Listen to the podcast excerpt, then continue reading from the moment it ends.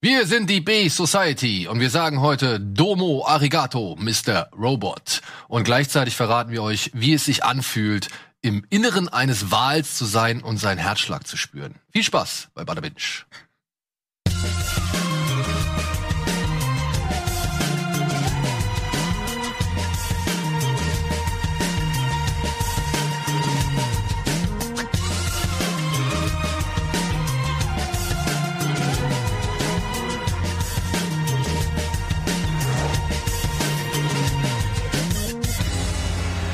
Einen wunderschönen guten Tag zu einer, ja, ganz speziellen Folge heute von Bada Binge. Wie ihr seht, haben wir eine illustre Runde zusammengetragen. Annabelle, Sandro und darfst Simon. nicht unsere Namen sagen. Ach so, ähm, Bell X, Baimon Yeah! und SK. SK, genau. ja, wir haben uns heute zusammengefunden, denn wir wollen heute endlich, endlich über Mr. Robot sprechen. Wir werden jetzt uns ungefähr eine halbe Stunde lang mit anderen Themen beschäftigen. ja, und versuchen, die Zeit ein bisschen zu strecken. Aber wir wollen auch über eine aktuelle Serie reden, über die wir alle reden wollen. Ne? Also, Beziehungsweise die uns äh, alle sehr interessiert und die wir, glaube ich, auch alle sehr genießen. Aber dann soll's eine Stunde lang fast nur um Mr. Robot gehen. Die, ja, ich sag's jetzt schon mal vorab, großartige Serie von Sam Ismail, der, ja, ich meine Ansicht nach, ich, ich nehme es mal vorweg, was Einzigartiges geschaffen hat Ja. in der Serienlandschaft. Ja. Und darüber kann man streiten, darüber kann man diskutieren, darüber kann man viel philosophieren und auch vor allem ganz, ganz viele Sachen drin finden. Aber das machen wir alles, nachdem wir erstmal über ein paar andere Serien gesprochen haben. Deswegen, ich habe vernommen, Da kann ich die Putze ja nochmal abziehen. Ne? Also machen wir das später. machen wir das später? Ja, nein, ich behalte sie auch. äh, ich habe vernommen, du wolltest über Stargate sprechen? Ich wurde gefragt, was Kannst du guckst du so? alles Und dann äh, momentan gucke ich nicht so viel, aber was ich gerade sehr genüsslich jeden Abend wieder gucke, ist äh, Stargate. Warum? Weil Stargate SG1 der Hammer ist. Das habe ich Und- jetzt schon so oft gehört. Die Serie ist einfach der Hammer und die hat gefühlt 10 Millionen Folgen mit 10 Staffeln und ähm, ich mag abends sehr gerne dazu abzuschalten, wenn das eben so eine Monster of the Week Sache ist, die mit einer Folge abgeschlossen ist. Du hast da dein Abenteuer und das ist einfach so ein feel good, so eine feel good Serie für abends. Hey, auf Planet Gilgamosch ist eine neue Pyramide aufgetaucht. Ja, ja, so Ab etwa. durch Stargate, Stargate. Aber es ist, mal, ist halt mal einfache Kosten. Ist doch schön. Man kann ja nicht immer. Nein, nein, nein, nein, nein, nein, nein, nein, nein. Ich, ich sehe das vollkommen ein, das ist eine Serie zum ja, Abschalten. Mhm. Ich meine, sie hat immerhin Richard Dean Anderson, muss man ja mal sagen. MacGyver ist äh, auf ewig. Das war für mich ein Upturn, muss ich sagen. Also ich hätte es lieber geguckt, wenn er nicht dabei gewesen wäre. Nicht, weil ich ihn nicht mag, sondern weil der, ja, für mich ist der halt MacGyver. Ich kann das nicht mehr, naja.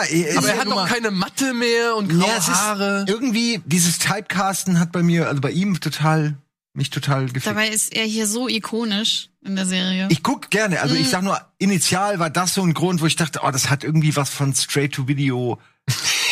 B-Movie-Style. Ich wollte es dann nicht gucken. ne? Und mein Vater, der, der, der Finisher war, dass mein Vater diese DVDs ständig gekauft hat. Mhm. Und dann dachte ich mir, nee, wir sind da nicht so kompatibel, was den Es war Anspruch so- angeht. Aber jetzt möchte ich es eigentlich wieder gucken. Es war so ein Next, Next Level Xena Herkules, fand ich. Immer. Ja. Was ja nicht unbedingt schlecht. Nee, aber das war ja auch die Zeit, wo noch nicht so viel Kohle in Serien einfach gesteckt wurde. Ich Ja. zieh mir gerade Dune und Children of Dune rein.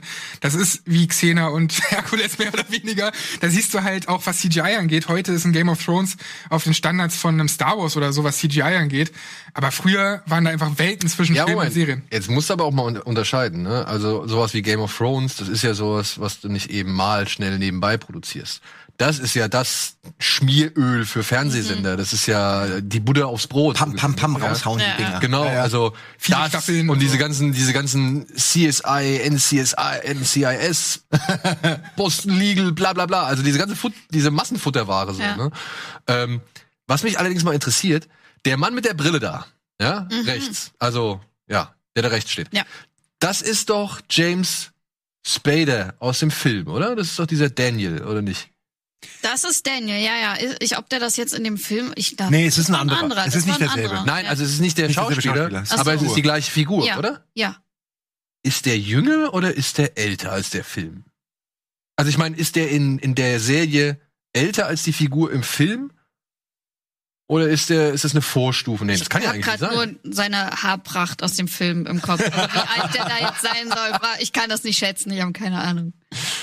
Okay. Ja. Aber nach wie vor finde ich, wie heißen sie? Oaul, ne? Goa'uld. Goa'uld. Ja, Das ja. finde ich einen der besten Alien-Rassennamen in allen Serien. Ja. Oder beziehungsweise in allen. Sci-Fi-Welten. Mhm. So. Also die haben ein starkes Gürtelgame. Also die haben alle, die werden, die werden nie was verlieren. Die haben, also da kannst du dranhängen, was du willst. Ne? Auch mal so ein Stab, äh, das Ras oder so, kannst du da Ja, reinhängen. ungefähr. Ihr wirst nie verlieren. Wie viele Ableger gibt's davon? Es gibt äh, Atlantis und das neueste war noch äh, Universe. Ist das, glaube ich. Was ist denn der Unterschied zwischen jetzt Stargate, SG1 und Universe? Also ich meine, die, die reisen doch sowieso durchs Universum. Na, bei Universe, das war auch eher so semi-erfolgreich, sage ich mal. Da war die Prämisse, Katsching, halt, dass so ein Stargate auf einem Raumschiff war und das Raumschiff so ähnlich wie Star Trek Voyager halt irgendwo die Pampa und die konnten das nicht kontrollieren. Und das Einzige, was sie hatten, Ah. war halt auf diesem Schiff dieses Stargate. Und dann Und das hat immer woanders hin eingeführt. so ungefähr, aber ob die jetzt der Heimat irgendwie äh, auf Ach, so nahe kommen überraschungmäßig oder was? Also sie sind durch das Ding gegangen und dann war, und wussten eigentlich gar nicht, wo sie rauskommen. Naja, das ist ja eher, ne, bei denen war das ja auch nicht anders. Ne? Die haben sich ja irgendwo eingewählt und dann sind sie irgendwo gelandet und dann mussten sie erstmal gucken, ob man da überhaupt überleben kann oder nicht und schicken da immer schon ihre kleinen Mars-Roboter durch und ähm, In, irgendwann lernen sie das dann. in welcher ist denn Jason Momoa? Ist das Atlant Atlantis? Atlantis, genau, Ja. genau. Ja, irgendwie logisch. Da ist er doch so ikonisch geworden, oder? Durch, durch Atlantis so ein bisschen. Jason Momoa. Ja, das war doch sein. Naja, eher schon Game of Thrones. Nee, ich ne? würde auch sagen, dass Ah, das, Game of Thrones. Aber war da nicht Stargate vorher? Also war Atlantis dann nicht vorher? Weil ich meine, irgendwo ist der ja aufgetaucht zum ersten Mal. ja, ja, das Nein, war nein, nein, nein. Der Der, der, hat, glaube ich, der hat, glaube ich, da schon, äh, sag ich mal, seine Spuren, Die Sporen verdient. verdient, damit er dann reiten konnte, ne? Als, genau. als der, der Mounter. Also ich denke mal, dadurch ist der schon aufgefallen. Oder hat der nicht auch noch sogar, hat der nicht so eine so eine Baywatch oder Degrassi Junior High Ablegergeschichte gemacht? Ich weiß nur noch, dass er, glaube ich, Conan bei dem Remake. Ja gut, da war die Hauptrolle. Ja, eben. Aber das kam ja später. Ansonsten wüsste ich nicht, wo der sonst noch so dabei war. Davor. Aber Stargate ist dein Ja. tägliches Abschaltprogramm. Mhm. Cool. Gut, sowas zu haben. Ja, bei mir war das langes halt Star Trek und so, was man halt irgendwie auch eine Folge einfach so gut gucken kann, Ja. wo es nicht schlimm ist, wenn du wenn du wegpennst sozusagen. Ich bin auch der Meinung, da gibt's zu wenig. Weil ich bin auch ständig auf der Suche Ja. nach so leichter Kost, so Community-artig oder so. Walking Dead. Naja, bei Walking Dead ist schon wieder zu wenig Interesse, als dass ich das gucken Aber ich finde, hier spielt auch so ein, eine große Rolle, dass das so einen fetten Nostal Nostalgie-Stempel drauf hat, wie zum Beispiel auch Star Trek oder sowas. So ein Walking Dead ist mir jetzt auch wieder zu neu, um so einen Status Mhm. einzunehmen. Mhm. sag ich mal. Das ist wahr. Ich kann Also du brauchst eine neue alte Serie. Ja, ach, irgendwas, was man leicht weggucken kann. Ähm, ich, ich bin auch inzwischen, wie gesagt, nicht mehr so. Äh, also ich, ich gucke auch sowas wie Dune, wo eben CGI schlecht ist oder so, gucke ich auch mal eben weg. Oder also sowas kann ich mir schon auch vorstellen. Es muss jetzt nicht absolutes Top-Niveau sein. Sequest DSV. Oh nein, jetzt kommst du mit Sequest. Was ist das? Das habe ich noch bei RTL immer Kennst du nicht? geguckt und so. Ja, Alter, guck dir das rein. Sequest. Zieh dir das rein. Geht um so ein gigantisches Hightech. Unterwasser Star Trek. Ja. Richtig. Okay, werde ich gucken. Du wolltest gerade mir auch noch was vorschlagen. Nee, ich wollte dir nur, das, das kann ich nicht toppen. Aber ich wollte dir was Neueres, äh, Tokyo Midnight Diner wollte ich dir vorschlagen. Der, das ist so Slice of Life Geschichten, aber so sehr, ähm, sehr bodenständig und da kann man auch wunderbar so wegpennen. Das ist nicht so, es reißt ja nicht so raus, aber es ist sympathisch. Man, man, man, das ist quasi eine Serie, bei der man sich traut einzuschlafen, weil, weil nur nette Leute um einen rum sind. So Ach, wie schön. Also So- kann ich sehr empfehlen. Und es geht immer um Essen, was auch immer so ein gutes Grundthema ist. Da können Uh, sich alle mehr oder weniger äh, zusammenfinden. Aber kurz vorm Schlafen noch mal Hunger bekommen, Ja. schwierig. Weiß ich nicht, ob es wirklich so ist, ob es dir wirklich Hunger macht, aber auf jeden Fall äh, kann ich das empfehlen. Nein, das ist dann die Kunst zu widerstehen. Die Kunst zu widerstehen, genau. Stärker zu werden. Mit knurrendem Magen einzuschlafen, das macht den Magen, das trainiert ihn. Ja. Warum konntest du bei The Great Pretender nicht widerstehen? Äh, in allererster Linie, weil Alvin mir vorgeschlagen hat. Und ich weiß, dass Alvin. nee, das Ding ist, Alvin ist halt sehr speziell, was Animationsserien angeht, so was er mag und was er nicht mag. Und wenn er sich so eine Serie rauspickt, dann habe ich immer das Gefühl, dass die irgendwas Besonderes hat. Zumindest habe ich die Erfahrung gemacht mit ihm. Und Great Pretender ist mehr oder weniger ein Mix aus, wenn man so will, aus der Oceans-Reihe und hat auch sehr viele Cowboy Bebop-Vibes. Allein das Intro ist schon sehr Cowboy Bebop-artig, also es kommt auch Jazzmusik vor und sowas alles. Ja gut. Und es geht halt um ähm, Schwindler, die andere quasi über den Tisch ziehen. Und diese ganze Serie ist aufgebaut über bisher drei Akte, es kommen noch weitere. Der erste Akt spielt dann in Los Angeles, der zweite in Singapur und der dritte spielt dann in London. Und das ist halt quasi eine Truppe, die sich irgendwie zusammenwürfelt aus komplett unterschiedlichen äh, Persönlichkeiten, ähnlich wie man es eben auch bei, bei der Oceans-Reihe irgendwie kennt. Und die eigentlich ja was total Schlimmes machen, nämlich Leute die ganze Zeit bescheißen, aber trotzdem so unglaublich sympathisch sind. Und ähm, Bescheißen sie denn wenigstens böse Leute oder bescheißen sie ganz normale Leute? Mal so, mal so. Okay. Tatsächlich. Also es gibt auch Leute, also es gibt schon auch, auch, auch Charaktere, wo man denkt, naja, da- das war jetzt schon asozial von euch, aber es sind auch Leute dabei, irgendwelche Großinvestoren hier bei dem äh, Singapur-Rennen und sowas, wo natürlich du dir denkst, ja, die haben es verdient auf jeden Fall. Ähm, und die hat eine, einen total tollen Vibe. Also gerade auch die Hintergründe und so sind natürlich auch richtig schön voller Farben. Alles ist kunterbunt.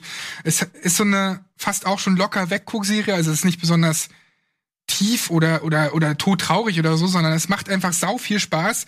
Äh, Charakterdesigner ist unter anderem von von den Neon Genesis Evangelion äh, Typen, also schon auch richtig richtig gut, sieht richtig richtig toll aus. Und es gibt trotzdem auch, wenn es diese drei Akte gibt und noch weitere kommen, gibt's ähm, einen roten Faden. Was heißt drei Akte? Naja, ähm, äh, die Serie besteht aus 16, 14 Folgen, glaube ich.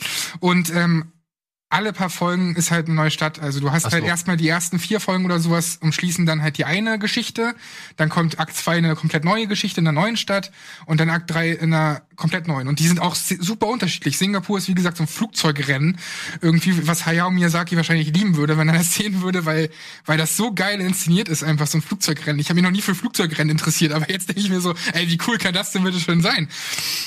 Und ähm, dann Los Angeles, klar, mit Hollywood und sowas alles noch. Und London ist dann wieder eine völlig andere Stimmung.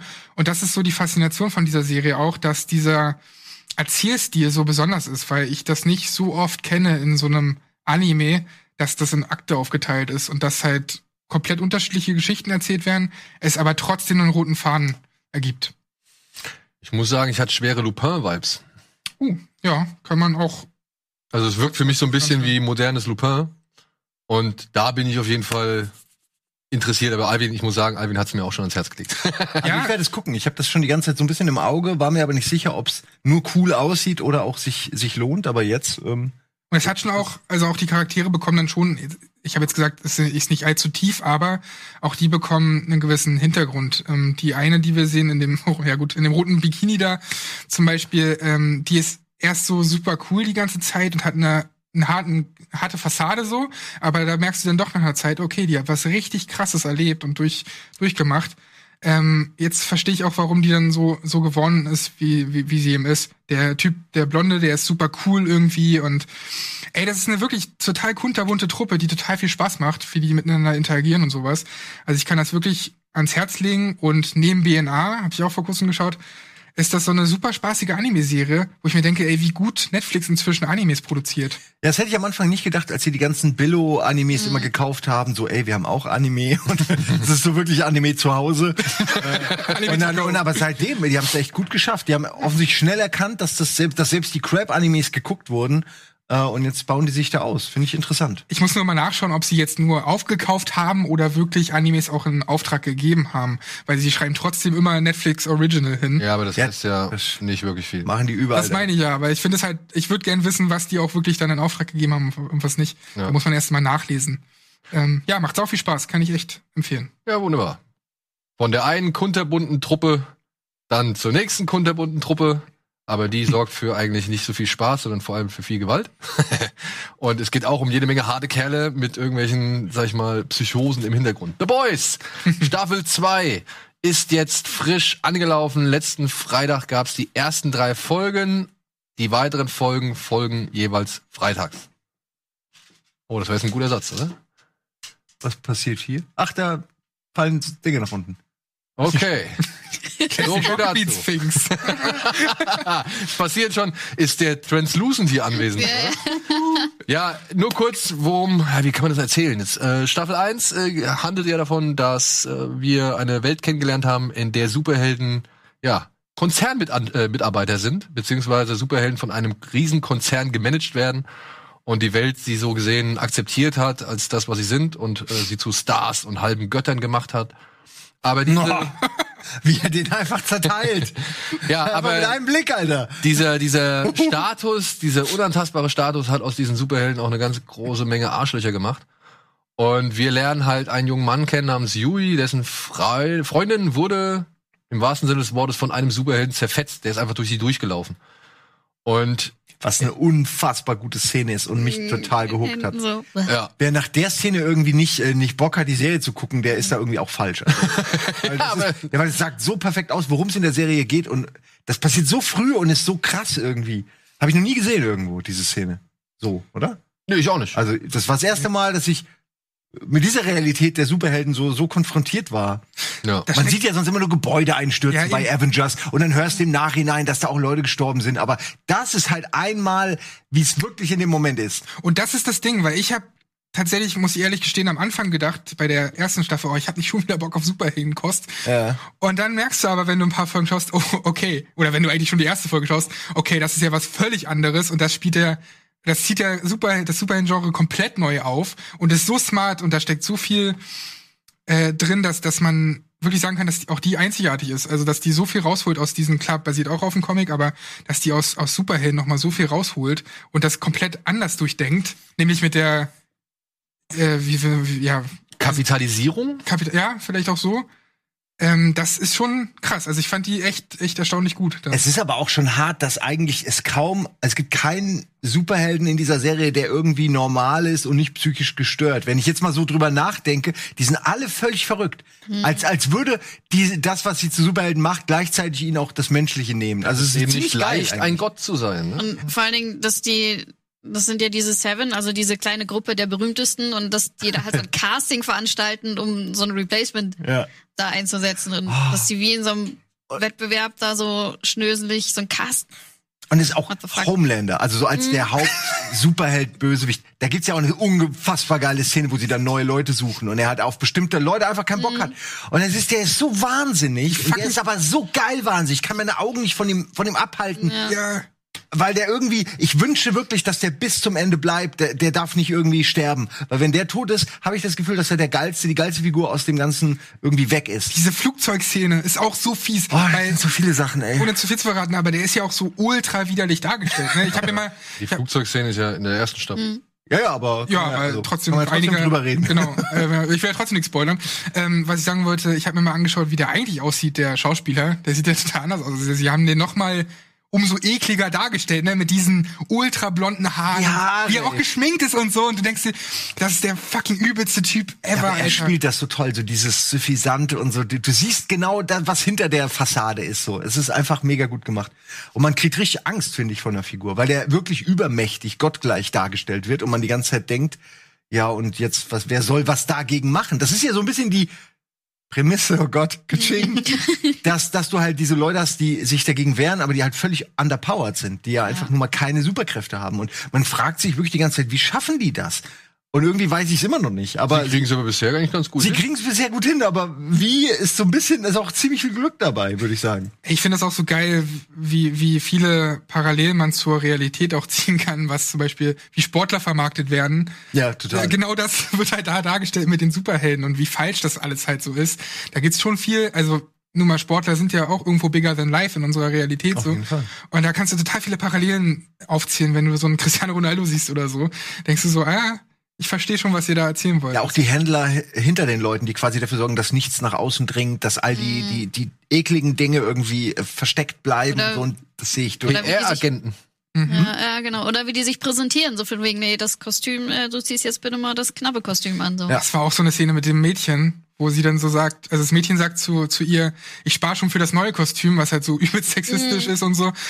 Und dann fühlt sie sich dabei so unwohl und als Zuschauer fühlt sie sich dann auch so unwohl, weil du weißt, wie, wie unwohl sie sich in der Haut fühlt und wie unangenehm und schlimm diese Szene eigentlich ist, dass sie zu einem Vorbild gemacht wird für Mädchen, obwohl alles, was sie darstellt, dieses, ne, irgendwie wunderschönes Mädchen, Superheldin, bla, so falsch ist und so unangenehm ist. Und das Ja, vor allem alles, wofür sie mal moralisch eingetreten ist, Ja. Mit Füßen getreten. Ja. Ja. Ja, aber das merkt sie ja dann auch wirklich erst im Verlauf. Du siehst ja eigentlich der einzige Starlight. Pose, Starlight ist so ein bisschen der einzige Starlight Protagonist, der einem is sympathisch ist, muss man sagen. Aber bin gespannt, wie das da weitergeht. Nee, oder? Findest du nicht? Weil sie hat ehren Also- Ziele, sie, sie, sie hat einen Plan, sie will was Gutes tun und dann merkt sie halt, okay, es sind alles Psychopathen um mich rum. Äh, und, und pff, bin gespannt, was das mit ihr macht auch. Es ist ja auch gefangen im System komplett, ne? Ja, sie kommt ja gar nicht mehr raus. So. Also du bist da drin, so jetzt bist du einer von den sieben, äh, alles in Arschlöcher, ähm, zieh gefälligst hier die die Strapse an oder so und jetzt sei sei schön, tu deinen Job so. Was Aber jetzt- so in dich hinein, deswegen Ja, ich die ich ganze mag Zeit, auch Billy Butcher, muss ich sagen. Ich, äh, Ach so, meinst du? Alter. Ey, Ja. gut ist Karl Urban, bitte. Der ist ja so fucking cool in vielen Szenen. Ich weiß nicht, ob ihr das mal, ich weiß, ihr habt wahrscheinlich nicht auf Deutsch geguckt, aber ich muss auch mal sagen, auf Deutsch habe ich so ein bisschen mir von der Synchronisation angehört von Butcher und ich finde echt äh, lustig, wie sie halt einige Schimpfworte nochmal neu übersetzt haben, so, ja. Also, oder was sie halt für Worte gefunden haben, um eben auch sein Fäkal-Level oder sein, sein Verbal-Dreck-Level irgendwie zu erreichen, so, ja. Und das hat mir auch gut gefallen, so. Wenn er so ankommt, ah, habt ihr Fickis Glück, dass ich wieder hier bin. So, ja. Also, das ist echt schon. Ah, ja. ja, das ist auch dieses arrogante, aber es ist halt irgendwie auch ganz geil. Also du brauchst so Leute auch. Ja, Staffel 2 ist jetzt gerade frisch gestartet, drei Folgen. Habt ihr alle drei gesehen? Ja. Und was sagt er? Geht nahtlos weiter, oder? Ja, wird fast sogar noch interessanter, weil selbst so Charaktere wie der Fischtyp, hier, wie heißt Deep. der Deep, ähm, da- Fischtyp. Das ist wie in der Serie, ne? der Fischgeil. Ja, also wirklich so. The Naja, Deep, genau. wirklich, dass sogar der dann auch irgendwo mehr Profil bekommt, ne? Und, Und eine er hat richtig doch schon in der ersten Staffel genug Profil bekommen. Ja, aber Also, man dachte, er wäre durch. Man dachte Ja. irgendwie, er wäre weg jetzt. Ja, und ich frage mich halt, wo wollen sie mit ihm hin? Ich glaube, dass der so eine Redemption, das ist ja bei den Amerikanern auch immer ganz groß, so dieses ähm, sich sich entschuldigen und wiederkommen. Und das wird ihm, das steht ihm nicht vor, glaube ich. oder Ja, er vielleicht sogar irgendein Bösewicht oder Ich hab, ich hab Ich so glaube, er ein, guter. ich hab so ein bisschen, äh, jetzt wo die Staffel, die zweite Staffel angefangen hat, habe ich so ein bisschen Bedenken, weil wir haben jetzt eigentlich alle von diesen Seven kennengelernt, die alle irgendwo scheiße sind, aber irgendwo alle noch einen gebrochenen Kern haben, so, ja. Ob es jetzt Queen Maeve ist, ob es jetzt The Deep ist, ob es jetzt A-Train ist, der ja auch mit sich selbst irgendwie Auch hadert. Homelander hat eine hat eine Kindheit. Homelander, sie sind alle irgendwo tief im Inneren verletzte Kinder so und ah, ich weiß nicht, wenn ich nur noch so, sag ich mal, bedauernswerte Mega-Arschlöcher habe, ja, dann weiß ich nicht, für wen ich mein Mitleid noch irgendwo investieren soll, so, oder? Naja, ich finde schon trotzdem, dass du ein paar Charaktere hast, die absolut hassenswert trotz ihrer ihres Backgrounds sind. Wer? Naja, also Homelander finde ich jetzt trotz dieser Familiengeschichte Homelander. Ich, ja, Hast du keinen Funken nein. ein Funken. Mitgefühl oder Her Herz oder Verständnis Funken, für aber, aber jetzt nicht so viel wie für andere. Genau, ich wollte sagen, also es ist jetzt auch nicht so, als ob ich da irgendwie groß leide, wenn ich Homelander irgendwie sehe. Aber ich kann, viel gemacht. ich kann, ja, ich wenn der zerberste die Leute einfach im, im Sekundentakt. Allein was ich im Trailer jetzt schon wieder gesehen habe, war schon wieder, also eben gerade, war schon wieder auch ein, zwei Szenen, die noch kommen wohl, äh, wo ich halt auch denke, fuck, eigentlich hättet ihr die nicht in den Trailer einbauen müssen, weil ich habe mittlerweile so viele von diesen Gewaltszenen gesehen, dass man irgendwie die ganze Zeit darauf wartet. Das ist eine gute Erklärung. Also, ich hätte gerne weniger im Trailer gehabt. An Gewaltszenen. Ne, einfach an, an, an Spoiler-Szenen, sage ich mal. Das sind ja keine, aber irgendwie warte ich dann immer drauf und das ist irgendwie doof. Also man, man sieht halt viele Dinge, die passieren und weiß nicht in welchem Kontext, aber irgendwie wartet man dann die ganze Zeit drauf. Ähm, Und das hat mich so ein bisschen, turnt mich das ein bisschen ab, muss ich sagen. Ich gucke jetzt zum Beispiel keine Trailer mehr oder so. Ja, tatsächlich habe ich eigentlich nur auf eine Szene gewartet. Das war die mit dem Wal. Die ist aber auch geil, ey. Die ist in der dritten, die ist in der, ist in der Dritten ne? Ich, ich finde die schon auch widerlich, muss ich ehrlich sagen. Schon, aber die setzt halt noch so, so in der ersten Staffel war ja auch so eine Geschichte mit dem Delfin und das war ja schon. Ja, das war- und da denke ich jetzt schon wieder, okay, die machen das jetzt quasi dasselbe nochmal, nur in Wahlgröße. Und damals ich schon im Trailer gesehen hatte, war ich schon so, ja. Ja, aber jetzt vielleicht kommt ja jetzt Mal. noch ein bisschen was mehr. Also ich meine, wir können der Serie schon zugestehen, okay, wenn du jetzt schon in der dritten Folge mit einem Wal ankommst, wer weiß, was noch in, weiß ich nicht, Folge 8 oder so passiert, oder? Ich glaube nur viel mehr, also viel Größeres kann ja nicht mehr kommen. Ja. Also wir reisen in der Zeit zurück. Aber ich fand das eine geile Szene, weil die irgendwie auch Klar, klar. Was mir an The Boys gefällt, ist, dass es so, so halb durchdachte Pläne sind, die dann irgendwie meistens in irgendeiner Form eskalieren, wie es keiner so richtig gedacht hat. Und dann hast du irgendwas, wo du dachtest, Alter, das ist so schlimm geworden gerade. Und diese Wahlszene ist genau eine von den Szenen, wo du irgendwie vorstellen denkst, Moment mal, wie soll denn das? Ah, okay. Aber das ist auch etwas, was ich mich so jetzt auch gerade an, am Anfang jetzt von Staffel 2 gefragt habe. Bei Butcher. Hat der einen Plan? Oder sagt der einfach, okay, wir machen es jetzt mal und gucken, was passiert? Weil für mich war jetzt die Wahlaktion zum Beispiel eher so, okay, der Plan ist schiefgelaufen, also müssen wir improvisieren. Und wenn er improvisiert, dann zieht er es halt auch wirklich bis zum konsequenten Ende durch. Und das finde ich an dieser Figur so geil. Aber ich weiß nicht so ganz, ob der entweder einfach nur viel Glück hat oder tatsächlich schlauer ist als alle anderen. Ah, Es ist schon Glück. Ich glaube einfach, er sagt mittlerweile, also so hätte ich das jetzt gesagt, ja, fuck it, Mhm. ich mach das jetzt, weil man hat ja schon gesehen, dass er mittlerweile auch gar kein Gewissen mehr hat, was jetzt den Bruder von von der Kimiko anging. Ja. So, das war auch gesagt, ich habe jetzt mein Ziel, egal ob ich jetzt ein Huey oder meine Crew hier mega in die Scheiße reite oder in den Wall reite, das ist jetzt egal. Er, er hat ja auch oftmals keine andere Wahl. Also Wahl. In dem Fall hat er keine. Aber ich finde schön, wie auch gesagt wird in der, ich glaube auch in Folge 3, dass äh, Huey ist der, ist der weichere. Genau. Von den Boys, ne? Der halt erst frisch seine, seine Freundin verloren hat und so. Und der halt so, das wird ja auch gesagt, so was wie der moralische äh, Wellensittich ist, so in der, im Kohlenschacht, der irgendwann, der stirbt, wenn man merkt, okay, jetzt haben wir es übertrieben so. Und ähm, ich glaube dafür, dass es, ist diese Funktion ist eigentlich ganz gut, so, weil er wirklich derjenige ist, dem ständig schlecht wird und dem irgendwie diese ganze Gewalt einfach nicht gefällt. Ähm, und das finde ich ganz, ich finde diese Dynamik zwischen den Figuren völlig eskalierend und dann aber irgendwie jemand, der gerade so frisch reinkommt, finde ich total schön. Ähm, weil die werden sich irgendwo in der Mitte treffen, aber das wird sehr schön, das zu sehen. Ich, ja, und ich hoffe, es dauert nicht so lang. Also ich hoffe, das ist etwas, was sie nicht so lang auswalzen. Ja, ich kann mir vorstellen, dass das noch richtig eskaliert. Also irgendwie, dass das noch, dass die sich noch mega zerstreiten und so. Ich Dafür hab- sind die zu. Nee, du weißt ja noch mal, aber ähm, wo du auch gerade sagtest, dass äh, welchen von den von den Superhelden oder sowas, ähm, zu wem soll man da noch ein bisschen Sympathie haben? Ich habe zum Beispiel das Gefühl, dass einige die Gefahr laufen, mega auf der Strecke zu bleiben, wie du schon Queen Maeve oder sowas. Die interessiert mich jetzt zum Beispiel null, weil was zur Hölle, keine Ahnung. Also manche Geschichten von denen bleiben so ziemlich auf der Strecke irgendwie, finde ich. Ja, habe ich auch Bedenken. Mhm. Und ich habe aber auch die Hoffnung, dass sie tatsächlich eine Sache, die sie jetzt schon ja sehr stark von den Comics geändert haben. Alvin hat mir gestern mal so ein bisschen erzählt, was in den Comics passiert ist, weil und das ist jetzt in den Comics, Freunde, ne? Also, das hat nichts mit der Serie zu tun. Die Serie spielt das nicht so aus. In den Comics wurde die Frau von Butcher nämlich von ihrem eigenen Baby umgebracht. Von ihrem eigenen Baby. Ja, ja, das Baby hat halt Superkräfte, Ah, weil sie wurde ja, also sie wurde von Homelander vergewaltigt. Ach, und dadurch hat das Baby Und Superkräfte das und, Baby hat Superkräfte und hat ihr halt so gesehen den Bauch ausgebrannt, beziehungsweise Boah. hat zuerst den Bauch gebrannt. Und ähm, Boah, Alter, das, das machen durch, sie ne? ja, das machen sie halt in der in der Serie nicht. Obwohl die Serie muss ich auch sagen, ey, diese Szene mit dem Kollegen von Starlight, der, sag ich mal, diese regenerativen Fähigkeiten hat und damit Psychopathen ermöglicht, sich mal so richtig auszutoben. oh, ist das eine halt geile so- Szene. das war- Ja, ja, ja, ja, Oder ja, die, ja, die Sexszenen, äh, es gibt ja auch eine sehr drastische Ja. Sexszene. Mit- mit dem Kopf, die ist schon auch du? heftig, ja.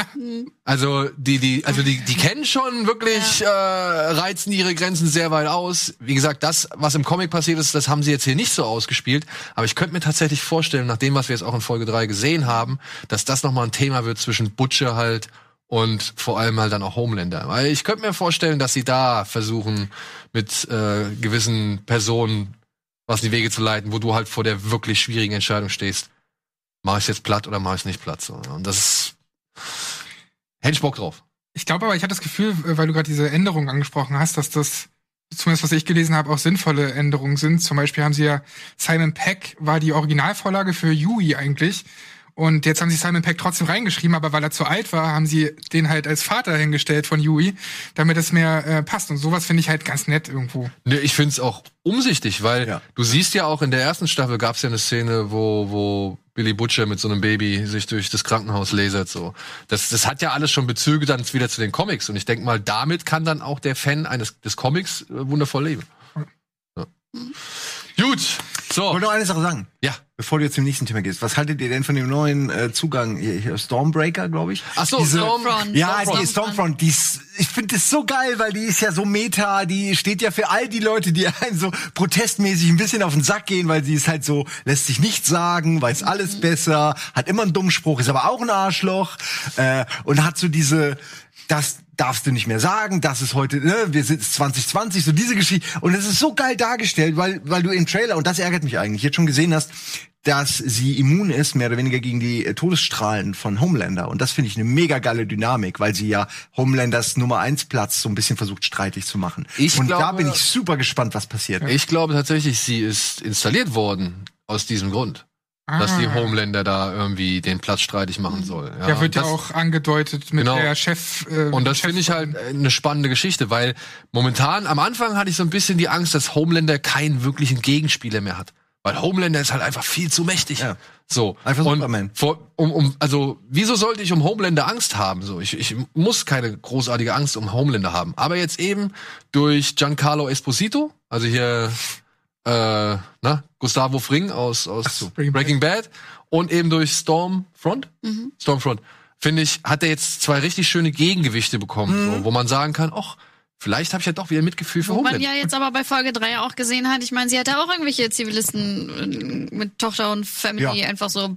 Die ist genauso. Die hat auch, die will einfach nur die Nummer Ja. eins sein und Ist ja keine, kein großer Gewinn irgendwie. Aber ich finde es trotzdem total interessant, dass sie diese Ebene jetzt reingebracht haben, weil ich mich schon in der ersten Staffel gefragt habe, ey, wer ist denn eigentlich Chef von diesem Unternehmen oder wer führt denn überhaupt diese das ganze äh, Superhelden-Ding, abseits von eben Homelander. Aber es muss Wer ja ist dann noch Kevin Feige? Es muss ja dann noch.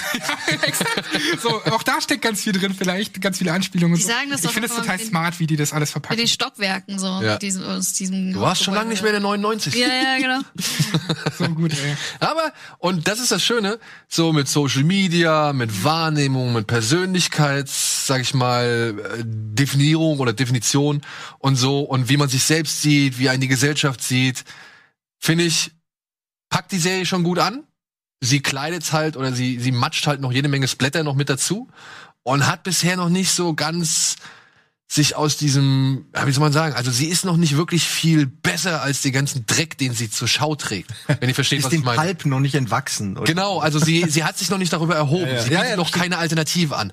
Und die bietet vielleicht aber die Serie an, über die wir jetzt gleich nach der Werbung reden.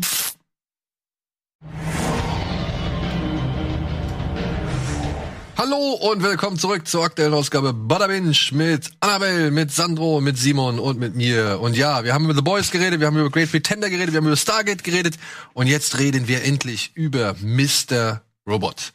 Wir wurden ja schon des Öfteren angesprochen auf diese Serie und wurden gelöchert mit Fragen, wann sprecht ihr endlich mal über Mr. Robot? Es hat etwas länger gedauert, es tut mir leid. Ich habe versucht, das alles so schnell es geht zu machen und habe mir auch innerhalb von zwei Wochen, glaube ich, Ja. ähm, nochmal ja, zwei Staffeln insgesamt Bei mir waren es drei. Und es war ganz gut. Also das so am Stück zu gucken, ist bei Mr. Robot total gut. Jetzt Ja, pass auf. interessant, weil Bell und ich haben die letzte Staffel Woche für Woche geschaut. Ja, Also Folge für eine Folge die Ja. Woche, oder was? Naja, weil so kamen die auch raus in Ja, aber Deutschland. das ist doch dann, das ist ja Eine Woche? Da wartet man viel Ja, zu lange. jeden Montag kam die. warum habe ich das, warum habe ich das nicht registriert? Das wäre super gewesen. Ich muss auch sagen, so wie ich's geguckt habe, war es völlig bescheuert. Was? Ja. Bin, bin ich der Einzige, der das geil findet? So Naja, bingen? ver verständlich. In Bada Binge? Nein, ich hab's ja auch gebinged, aber ich hab's erste Staffel durch. Ja, zweite Staffel war schon komplett. Habe ich ewig auf die warten, also habe ich ewig gewartet, dann habe ich mir die zweite Staffel angeguckt, musste so ein bisschen zusammensetzen, ah, was war noch mal in der ersten Staffel. Und dann habe ich wieder ewig viel Pause gemacht. Oder ich kam einfach nicht dazu, die dritte Staffel anzugucken. Und jetzt habe ich drei und vier direkt so hintereinander geguckt. Das war gut, weil da konnte ich halt die ganzen Zusammenhänge irgendwie besser, sag ich mal, auch zusammenkriegen und und was Es ja, die bezieht sich ja auch ständig irgendwie aufeinander. Es ist ja eine Geschichte und, und da geht dann was, redet, im dritten Akt geht's dann um den ersten Akt und du denkst, was, das war ja Staffel 1. und Figuren tauchen plötzlich wieder auf Ja. und du denkst, wo, wo Ihr hört das nicht, aber es gibt immer so ein komisches Geräusch, wenn die Dinger runterfallen. Oh, ja. Und Figuren tauchen plötzlich auf, wo du denkst, ey, wo kommt die jetzt einfach mal her? Und der Und, Sam Esmail wusste einfach von Folge 1 an Ja. genau, was er machen will und was das Ende sein ja, wird. aber liebe Leute, Ja. Ja, aber ich will auch mal, Bell wollte, Stopp, kurz, stopp. Bell wollte vorhin was sagen, wir, wir übergehen sie. immer. Ich würde gerne mal. Nein, ich fand das eigentlich ganz geil, pro Woche nur eine Folge zu, zu gucken, weil wir hatten richtig so diesen Hype, wir haben uns richtig Ja. drauf gefreut, wir haben jeden Montag haben wir es getroffen und Ja, sowas. okay.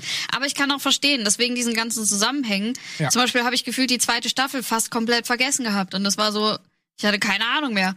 Und ähm, dass wenn man da so lange Pausen zwischendurch macht, ähm, ist schon, glaube ich, manchmal schwierig. Das Genau. Ding ist halt auch, bevor wir auch zum Inhalt kommen, sorry, Hm. das Ding ist halt auch, die Serie ist so super weird, dass die ja nie die große Zuschauerschaft erreicht hat, auch in Ja. Amerika nicht. Da waren die Ratings sehr gering und sowas. Deswegen bin ich sehr smart. froh, sehr froh, dass wir da heute drüber sprechen, Daniel. Also, Ich glaube wirklich, die ist, ich will nicht sagen, dass die äh, nur was für smarte Leute ist oder so, aber die ist halt extra verschachtelt.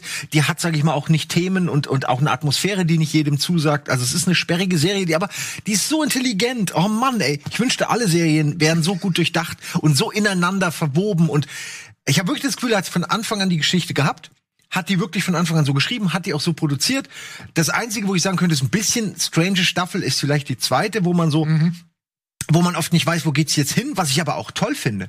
Also nur, ich, ich spoilere jetzt nichts, aber das Geile ist, eigentlich erreicht die Serie schon in der Staffel 1 ihren theoretischen Höhepunkt und man denkt, ja, geil. Und was jetzt danach? Und das fand ich immer cool, die Idee, dass man, dass man dieses, was passiert danach? Nach dem Ziel des Protagonisten. Und die, die, da, danach kommen noch drei Staffeln. Das ist ja das Krasse, da, da fängt der Shit erst an. äh, und um, äh, gleich könnt ihr noch mal, aber ich will nur eine Sache sagen. Bei mir war es so, ich habe vier oder fünf Folgen geguckt und hatte nach der dritten schon so, und das habe ich auch häufiger von anderen gehört, hatte ich schon so dieses Gefühl, ah, ich weiß, wie es ausgeht. Und der Witz ist, dieses Gefühl haben alle und man hält sich dann für so klug, aber das soll so sein, Ja. weil es einfach nicht das Relevante ist an dieser Serie, was man dann in dem Moment schon denkt. Und äh, da, da, man, viele hören auf, weil sie denken, ah, ich weiß, was der Twist ist. Lasst euch gesagt sein, das hat, das ist nicht der Twist. Das ist alles, was ich sagen will, weil es einfach äh, Es ist nur ein Twist. oder sagen wir so, es ist eine Serie, die voll mit Twists ist.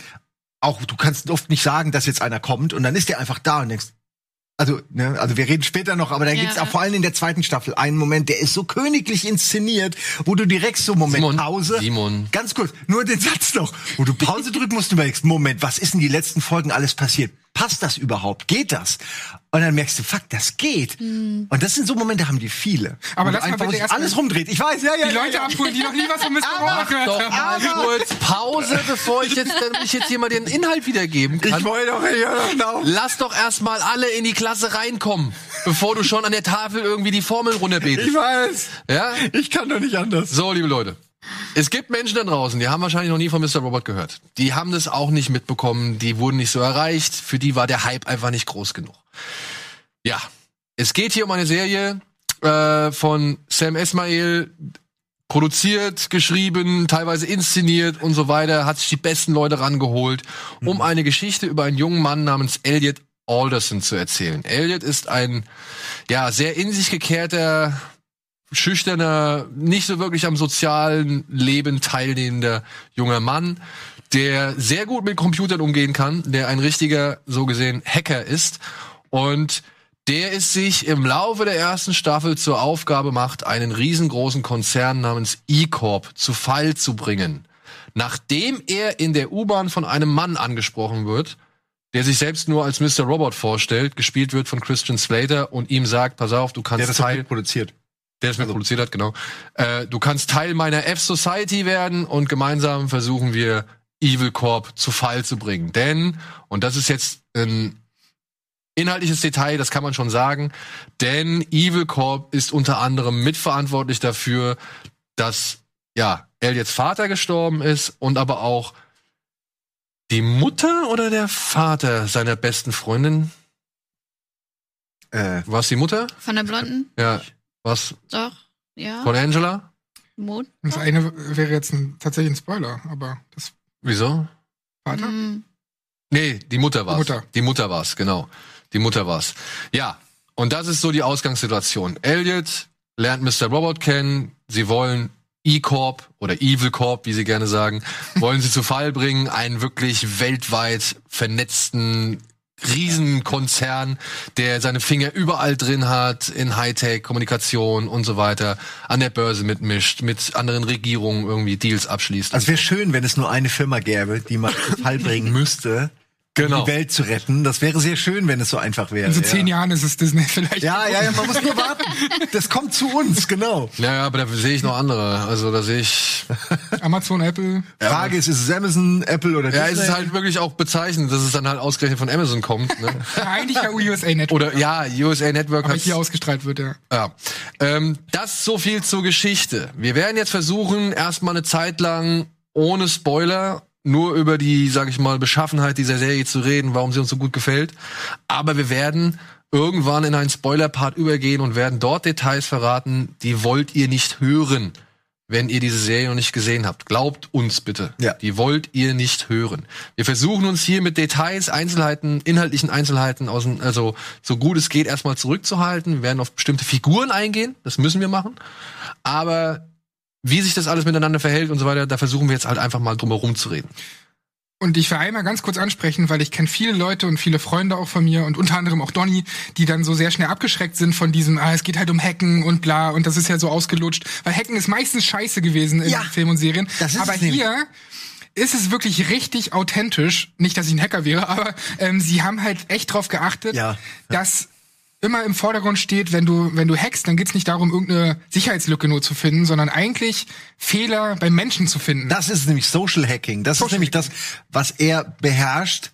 Er weiß einfach, wie er auf Menschen zugehen muss, um das zu bekommen, was er will, obwohl er, sage ich mal, sozial äh, nicht nicht der sozialste ist. Äh, und und das, sie hatten übrigens auch, also sie hatten so ein Team aus äh, technischen äh, Treuern und so, die wirklich dieses ganze, da ist kein Bullshit drin.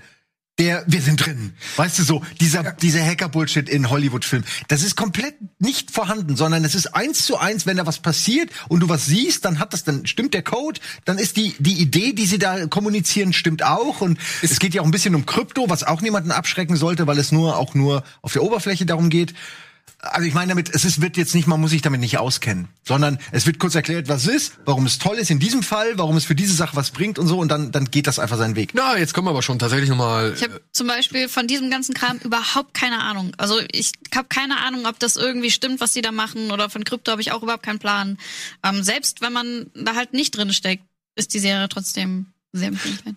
Weil, und das muss ich auch sagen, ich steck nicht so tief in Krypto drin. Ich bin auch, was die Hacke-Geschichten da angeht, keine Ahnung, ja. Ich meine, ich sehe da hier, die haben hier diese Kali Linux-Oberfläche und ich denke mir, okay, cool, habe ich noch nie gesehen. Ja.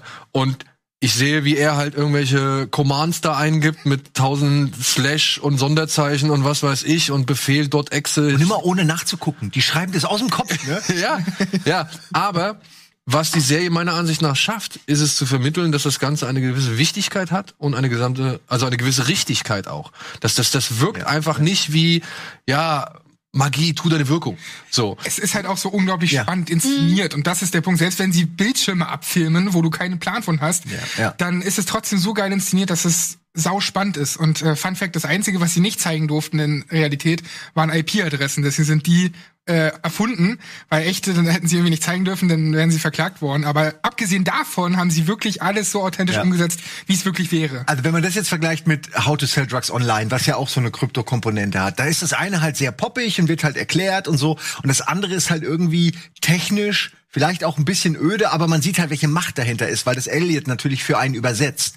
Und äh, man hat eigentlich nie das Gefühl, dass man überfordert ist oder was wissen muss. Also jeder, der einen Rechner schon mal angemacht hat, ähm, äh, kommt mit dieser Serie klar, weil es eben erklärt wird. Der wird auch schon die MS-DOS-Befehle am Anfang irgendwo gesehen haben und äh, man muss ja auch nicht das Hacken an sich verstehen, aber sie erklären eben gerade dieses Social Engineering, erklären sie so gut, ne, wie du es schaffst, über irgendwelche Leute, die einfach gar nicht wissen, an welcher Schnittstelle der Macht sie quasi sind, über die dann reinzukommen oder auch diese Umwege, die sie gehen, um irgendwas rauszufinden, wo sie Genau. dann über drei Ecken, das ist quasi nur jemand, der sehr smart und über Ecken an sowas denkt, kommt überhaupt auf diese Idee so. Das ist mega gut. Und so echtes Hacking ist ja auch so. Es ist ganz viel Social Engineering. Diese Twitter-Kiste, als diese ganzen Prominenten irgendwelche Krypto-Sachen gepostet haben, das war ja auch am Ende waren das, glaube ich, einer der Leute, die an diesen Schnittstellen waren, den haben sie quasi social gehackt. So, auf dessen Passwort sind sie gekommen. Aber es ist halt nur eine Person gewesen, eine Schlüsselperson. ist schon krass so. Ja, und ich finde, die Serie macht es halt dann auch immer wieder dadurch, dass Elliot ja so gesehen den Zuschauer anspricht.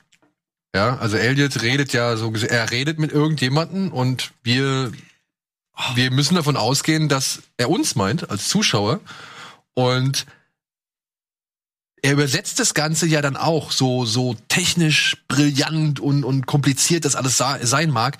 Er übersetzt es ja tatsächlich immer wieder, und das fand ich auch sehr schön an der Serie, er übersetzt es immer auf, anhand von menschlichen Reaktionen, Emotionen oder Handlungen. So wie er zum Beispiel beschreibt, was ein Handschlag ist. Ja, dass ein Handschlag eigentlich nicht mehr ist als ein Zugang zum System anfragen, so, ja. Also, Fuck, du hast recht, ja? ja, also diese, diese, diese Metaphern, die sie da benutzen, mit der sie versuchen, diese ganze Welt irgendwie zu erklären, finde ich super. Es gibt auch hier meiner Ansicht nach schon mal den ein oder anderen Ausreizer ins äh, Hollywood-eske, würde ich sagen. Es gibt äh, unter anderem eine Szene, da müssen sie am Anfang, da gehen sie am Anfang einer Folge, gehen sie auf so eine Hacker-Party. Wo sie dann alle in so einem, weiß ich nicht, in so einem dunklen Lagerraum hocken.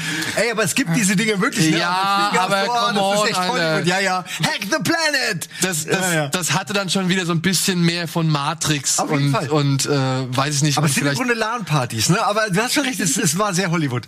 Ja, man, man muss man aber auch sagen, ich habe ganz viele Podcasts mit dem Sam Esmail gehört und der meinte halt, in der ersten Staffel hat er noch nicht die komplette Freiheit gehabt, weil sie nicht dachten, dass das irgendwie äh, cool ist, wenn man das so authentisch alles macht.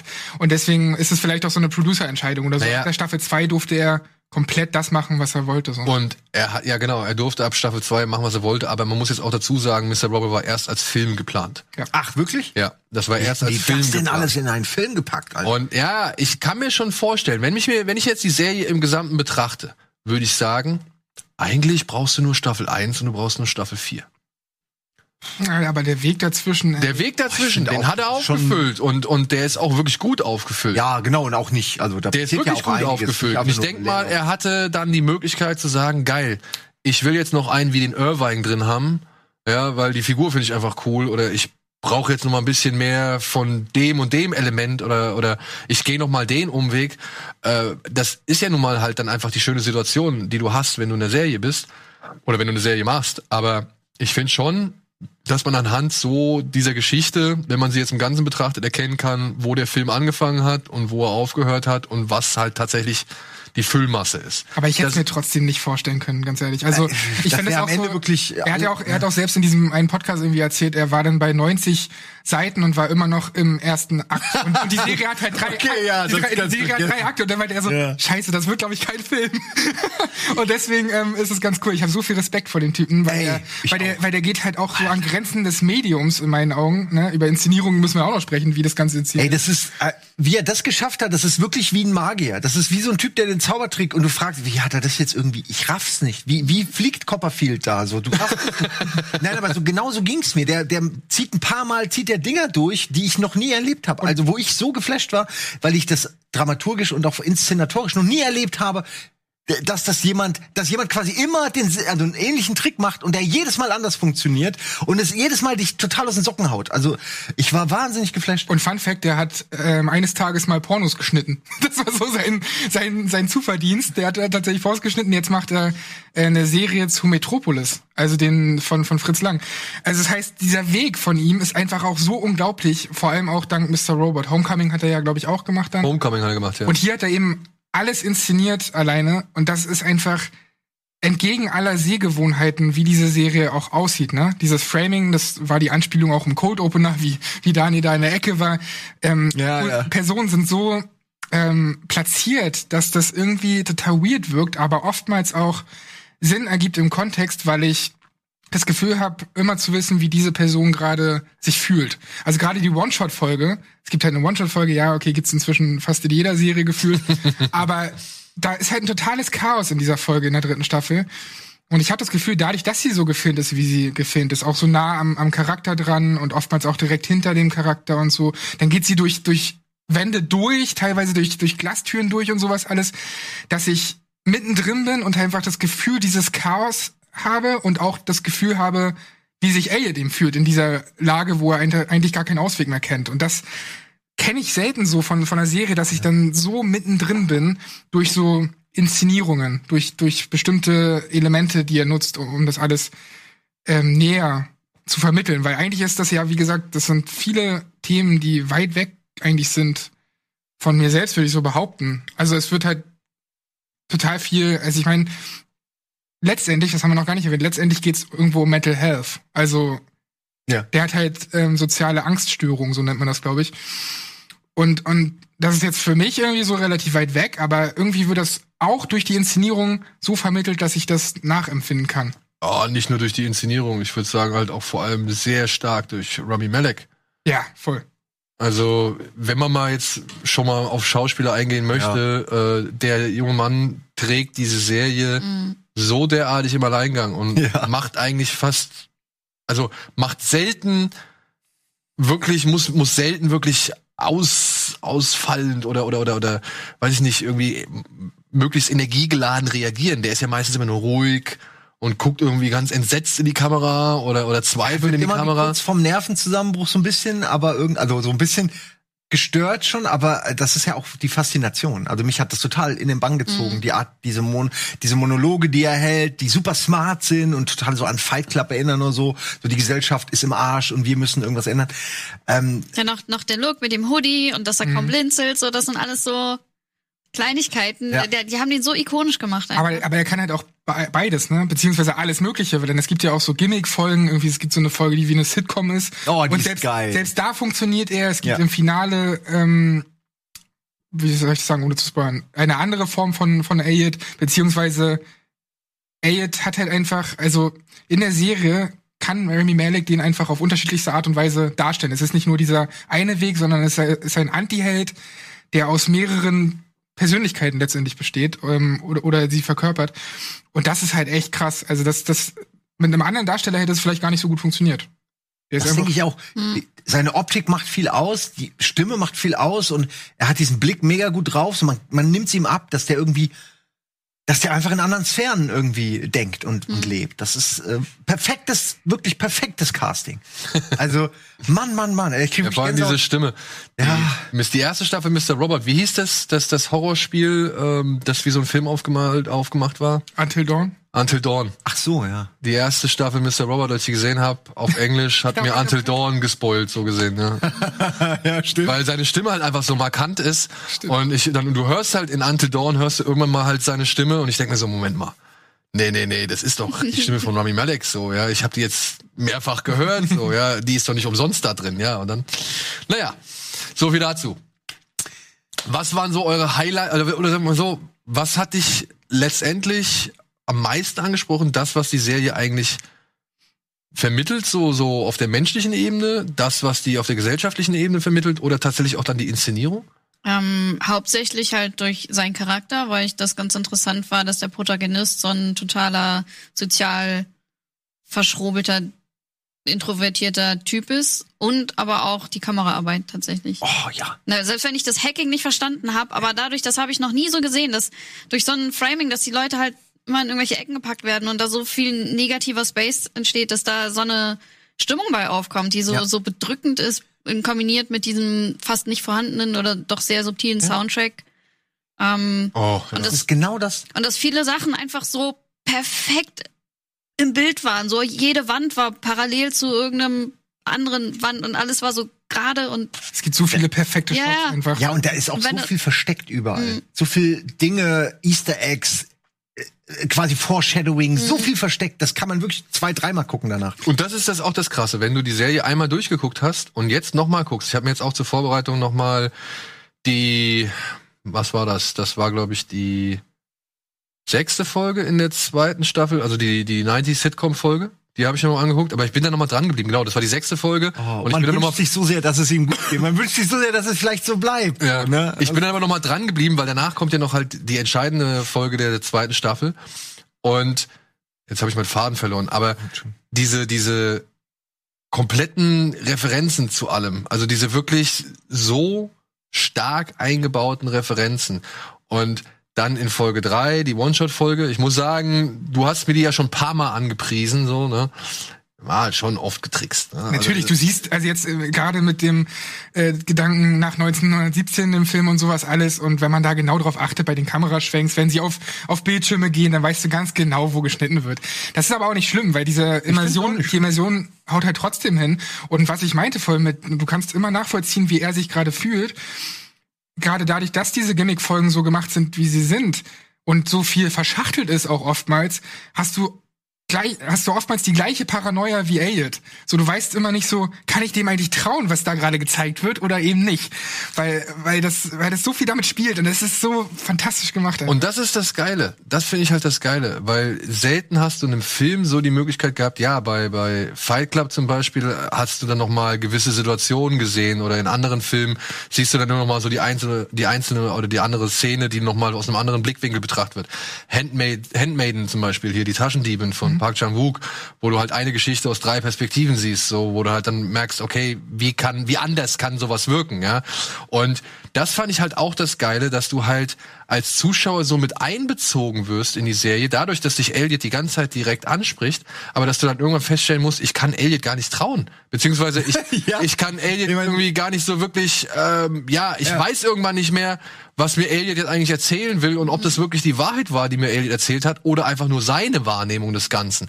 Weil du halt genug Positionen aus dieser Serie heraus ja, erfährst, die halt noch mal einen anderen Blickwinkel draufbringen. Und das ist auch wieder so eine Stärke. Ich habe die vierte Wand auch noch nie smarter gesehen, weil also in der ersten Folge schon, der erste Satz ist schon so Hallo Freund und der letzte Satz ist Sag mir, dass du das auch gesehen hast und dann gibt's zwischenzeitlich irgendwann mal in der dritten Staffel oder so gibt's eine Szene, wo er mit einem Kollegen spricht, der so ein bisschen sexistisch auch über Frauen labert und so und von seinen Affären und dies und das.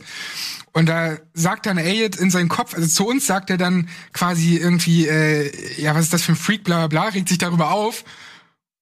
Und da merkt man aber, shit, er hat das laut gesagt. Also er war Ja. so verwirrt in dieser Szene, dass er aus Versehen das, was er uns sagen wollte, seinem Kollegen gesagt hat. Und dann Ja. wusste der Kollege, was Elliot von ihm hält. Aber Das jetzt, so jetzt begeben wir uns inhaltlich, glaube ich, schon ein bisschen auf äh, Spoiler-Terrain, äh, vielleicht. Wollen wir kurz nochmal zusammenfassen? Ja. Inszenatorisch, Ja. beispiellos. Und auf Alles ausgereizt, was geht. Ja, also mit Breaking Bad vergleichbar, was Ja. die Intro-Shots und die Kameraarbeit Genau, angeht. genau. Absolut vergleichbar. Es ist, ist, sag ich mal, das Level, was Breaking Bad auch schon irgendwie erreicht hat. Aber für Filmgeeks und Nerds und so weiter noch mal ein Tick auffälliger. Oder? Ich meine, da gibt's so viele Referenzen Ja, ja, ja. und Zitate auf bereits bekannte Filme. Du hast ja von Shining über Shawshank Redemption, über Alf, über was weiß ich, Zurück in die Zukunft und, und hier äh, Zeuge einer Korruption, oder wie er heißt, und Parallax View und wie sie alle heißen, diese ganzen, du hast so viele Filme drin. So viele, ja. Und herrlich, muss ich nur sagen. Aber auch darüber hinaus. Ne? Es ist nicht nur so, das klingt jetzt, weil wir das so abfeiern, dass die so geil gemacht ist. Ähm, sie hat auch neben der Inszenierung, die so erstaunlich ist, ja auch die Themen so verpackt, ähm, dass man äh, dass es einfach nur erstaunlich ist, weil es sind ja auch Themen angesprochen wie sogar Homophobie in China spielt eine Rolle. Dann dieses äh, Einsamsein in einer Großstadt spielt eine Rolle.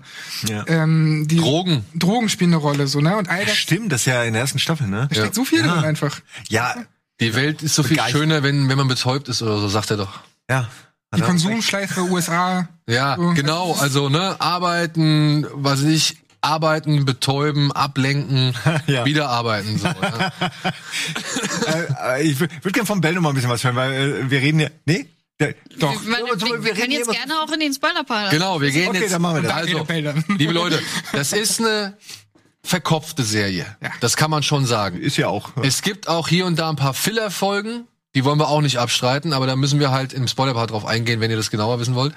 Äh, die müssten nicht sein.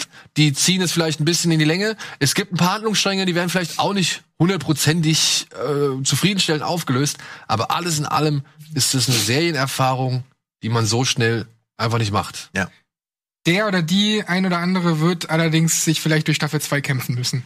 Ähm, also die, die ist für mich die schwächste und die hat auch sogar mich als Fan der ersten Staffel fast schon verloren damals. Ähm, und dann ab der dritten geht's nur Ich noch weiß, bergauf. ja. Also ich weiß aber nicht, ob sie wirklich schlecht ist oder ob sie eben einfach nur ähm, halt so ein bisschen verfahren ist, so, ver so verfasert. Weil zu verkopft. Ja, vielleicht auch zu verkauft. Ich weiß es nicht genau, weil eigentlich im Nachhinein bin ich dankbar für die zweite Staffel. Also Ich in muss dem auch Kontext. Aber als ich sie gesehen habe, dachte ich auch, also ich habe das Gefühl, ihr hattet nur eine Staffel und wusstet nicht, wie es weitergeht. Nichts ist ferner von der Realität, aber in dem Moment denkst du, irgendwie habe ich das Gefühl, ihr wollt aber nur noch Geld machen oder so mit dem mit der Marke. Komplett falsch.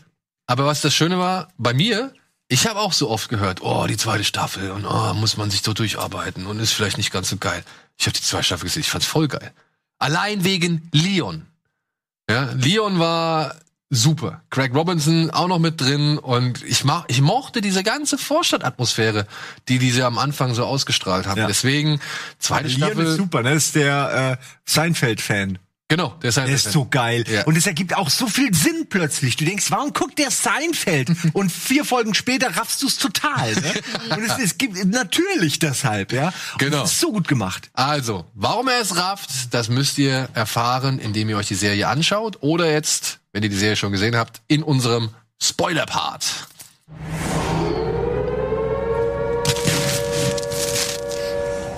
So, wer hat geweint? Hast du geweint? Ja, Ja? ja. Ja? So, Wir so. beide auf jeden Fall. Ja, ja. Und ich habe gestern noch mal die äh, geschaut alleine, wo man dann natürlich noch mehr sich öffnet und weint. Als wenn der Bell daneben ist. Aber Ja, ja, so. jetzt, jetzt nur mal, weil ihr es schon mal so angedeutet habt, ne, den Twist, den er hat. Ich habe den Twist, den Fight Club Twist in der ersten Staffel nicht unbedingt kommen sehen. Was? Nö. Aber ich finde, der ist schon ziemlich, Ja. als ihn da irgendwie Christian Slater so und Mr. Robert so komisch anlabert und das wirkt schon so unrealistisch so. Ja, Hä, das der wirkt labert- schon Der labert dich einfach an und du arbeitest bei genau der Firma, wo der hin will und Redet nicht sogar niemand mit Mr. Robot? Also allein daran merkt man. Das ist mir nie aufgefallen. Nee, das, das, das passiert ja schon. ähm, Also genau. Und äh, Elliot war das aber in dem Fall dann. Das Ja. war ja halt Alien. Ja, er spielt dann einfach und die Leute reagieren auf ihn, aber er Aber steht in in der in der? Filmszene steht er dann abseits, aber er ist eigentlich dann in dem Fall Mr. Robot. Genau, er ist der Mr. Robot. Also mit ihm wird ja gesprochen. Und ja, es deutet sich an, aber ne, wir werden ja im Laufe der Staffel oder im Laufe der vier Staffeln sehen wir ja noch weitere Layer dieser ganzen Geschichte. Und ich habe mich noch gefragt, irgendwie zweite Staffel, ich mochte den Twist mit dem Knast. Ich fand das super. Hammer. Ich Richtig fand das null kommen sehen. wirklich Hat niemand ich, kommen sehen, oder? geil. Das kannst du eigentlich auch gar nicht kommen sehen. Und das erklär und vorher hast du diese diese Phase, wo Elliot versucht einfach sich so ein so ein Arbeit so ein so ein Lebensalltag zu schaffen, der ganz generisch, äh, nicht generisch, sondern ganz geplant ist und irgendwie immer dasselbe. Und dann, das ergibt alles dann plötzlich so einen fucking Sinn, dass das irgendwie natürlich, weil er im Knast ist. Was will er denn machen? Außer diese Sachen, diese Sachen, diese Sachen. Hammer. Also ich war ähm, und danach, wie gesagt, danach glaubt man irgendwie, kann man nichts mehr glauben, weil du immer weißt, okay, theoretisch könnte mir Alien jetzt alles erzählen. Ich muss es ja glauben. Ich sehe es ja nur. Ja, das, da- kommen wir ja auch zu dem Finale dann, was dir komplett den Kopf fickt, weil. Äh, du gar nicht mehr glaubst, was da passiert irgendwie. Und äh, ich, wir haben uns ja sogar angeguckt und in der vorletzten Folge oder irgendwie drei Folgen vorm Ende und dachten so, wo soll das denn jetzt hingehen? Das Ey, die jetzt, letzten drei Das ist jetzt Folgen. aber wirklich, also zwischenzeitlich fanden wir es sogar kacke. Und dann kommt halt immer mehr ans Licht, warum das alles so weird ist und warum das mit den unterschiedlichen Persönlichkeiten so ist. Und denkst so, fuck, das ist genial.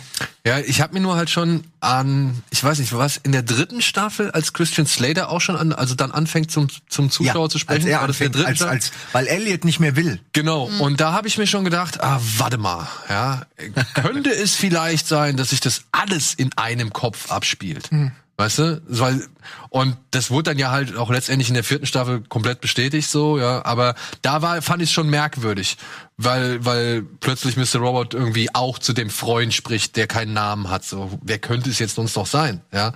Und dann aber halt, ja, zu merken, okay, das war ja vorher in Staffel 2 war es ein Coping-Mechanism, ja, also so ein Schutzmechanismus und, und warum nicht noch mehr? Warum nicht noch mehr? Und dass sie dann wirklich, und das finde ich das, das eigentlich das eigentlich richtig Geniale an dieser Serie, dass sie eine Geschichte aufziehen, in der es darum geht, dass ein Hacker einen riesen Konzern zu Fall bringt, die gesamte Weltwirtschaft aus den Angeln hebt und das eigentlich alles geplant war von einem ja, chinesischen Superhirn, der nicht so sein darf, wie er eigentlich gern sein möchte. Und deswegen, ja, sagen wir es jetzt einfach mal frei raus, er hat eine Zeitmaschine irgendwo unter Amerika gebaut, oder nicht? Oder zumindest einen Das anderen wird ja offen gelassen. Dimension. Ja, Keiner sagen, weiß, was das ist, so, keine Ahnung. Das ist Ich ja, meine, das wird offen gelassen. Das ist Ja, aber- eine der Spielereien, wo man sagt, ob das nicht einfach. Aber nur- warum, warum bauen sie dann so oft zurück in die Zukunft ein? Naja, naja, ja, ich um, schon. um, um genau das Der- um zu erreichen, dass, Gedanken dass zu Leute erreichen, sich ja. darüber Ja, unterhalten. aber er ist ja wirklich völlig davon überzeugt, dass wenn die Maschine pass also startet, wenn es losgeht, er wird in einer neuen Welt sein. Es wird die Möglichkeit sein, alles wieder neu Ja gut, zu aber, gestalten. aber man sieht ja dann, dass es eigentlich nicht so ist. Oder, Genau, in der oder Auflösung weiß die ja, was das eigentlich war. Was war es deswegen. denn eigentlich? Naja, nee, also nicht, was es eigentlich war, dass es zwar eine Explosion gab, aber nicht die Kernschmelze ist. Genau. Und dass dadurch dieser Effekt von einer Zeitreise gar nicht passiert ist. Ja, das dass hat aber diese Elliot- Welt ja in seinem Kopf. Das hat aber Elliot verhindert. Elliot hat verhindert, dass das Ja, genau. Ding zu einer Kernschmelze wird oder überhaupt irgendwas Stimmt, passiert. die haben ja einfach das Gebäude Und alles, was nach der Explosion passiert, ist nochmal in Eliots, in Eliots Kopf. Genau, aber Ja, dadurch ja. wird ja offen gelassen, ob es dann eine Zeit Genau. äh, Dings ist. Also ich glaube, der Kniff ist, dass man wirklich, Zeitmaschine. fuck, die haben wirklich eine Zeitmaschine. Das, der Kniff kommt dann so der vorvorletzten Folge oder so, das war oder der vorletzten. Ja, aber aber am Ende es steuert, es steuert darauf hin, dass ein chinesischer äh, Wirtschaftsminister oder was ist er? Also ich weiß gar nicht, warum der so mächtig eigentlich ist. irgendein Ne? wirklich mächtiges, mächtiges China-Tier, ja, in Amerika so eine Gigantomaschine gebaut hat. Ich meine, wir sehen sie ja einmal, diese, Ja. diese Riesenröhre, äh, oder zweimal, äh, mit der er wahrscheinlich ja das Schicksal der Welt umkehren kann. Sagt er. sagt er. Ist egal, aber daraufhin steuert die ganze Geschichte zu. Und am Ende, am Ende geht's doch nur um diesen einen Menschen. Um diesen einen Menschen Ja. und sein tragisches Schicksal. Und das Fand ich richtig, richtig stark. Gerade weil man diese ganzen Mental Health Sachen und Persönlichkeitsstörungen und so total aus den Augen verloren hatte über die Staffel. Ne? Das war in der ersten Staffel eine total wichtige Rolle und dann hast du sie völlig vergessen und am Ende, ganz am Ende, kehrt er wieder auf dieses Hauptthema zurück und das finde ich unfassbar smart. Und daran merkst du eben das, was wir vorhin- vorhin besprochen haben, dass er diesen Plan von Folge 1 an hatte. Ja, Für mich ist das so, ich habe so empfunden, dass Elliot hat also quasi eine Superpower und diese Superpower ist halt Mr. Robot, ne? Die quasi die smarteste Version von sich, die irgendwann einfach nach vorne geht, übernimmt und diesen Konzern zu Fall bringt. Äh, was was der normale Elliot ja mehr oder weniger zwar als Potenzial in sich hatte, aber eben nicht gemacht hat oder nicht oder nur davon geträumt hat, so wie ja viele wahrscheinlich von sowas träumen, aber es eben nicht machen.